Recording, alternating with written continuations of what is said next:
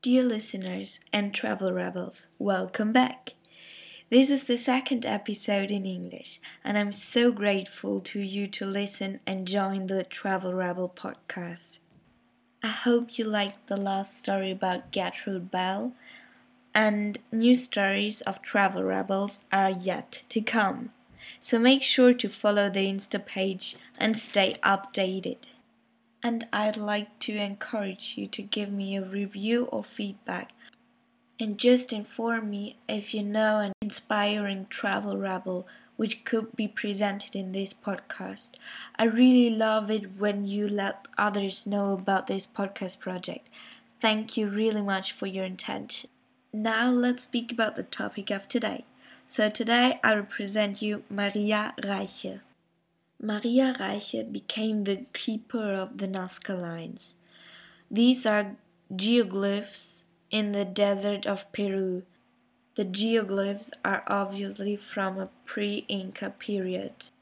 They are an 1500 years old great mystery because no one who saw them before could explain the reason behind the creations of the Nazca lines until in 1940 a woman turned the protection and study of these geoglyphs in her life work. This woman was called Maria Reiche. She was a German mathematician who arrived in Peru from pre-Nazi Germany in 1932 and began working with Paul Kosok, an American historian who had been studying the strange designs in the Nazca Desert for some time. She swept away the dark gravel that had covered the geoglyphs until their original lines came visible again. They were so massive they could only be fully seen by flying over them. Therefore she built an observation point that enabled viewing the lines without damaging them. She spent years trying to discover the meaning of the Nazca lines, and finally she found an answer. After realizing that some of the lines converged towards the sun in the winter and summer solstice, Maria suggested that the geoglyphs served as an astronomical calendar. Besides, according to her theory, their large size had ceremonial reasons.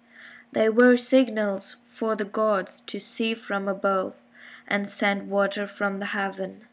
Maria Reiche figured out that they are giant images depicting plants and animals. For example, she found an design of a monkey, a bird, and a spider. And in the end, her hard work for the Nazca lines was worth it because they became an UNESCO World Heritage. Peru owes the title to Maria Reiche, and therefore, and for many other, other reasons, Maria Reiche became accepted and loved in Peru. Nowadays, there are lots of tourists who come and travel to Peru only to see the Nazca lines. When I was traveling in Peru, I also saw some of these geoglyphs and Nazca lines. I was really impressed, and it's stunning to see the huge, beautiful designs of the Nazca lines and to imagine that they are so old.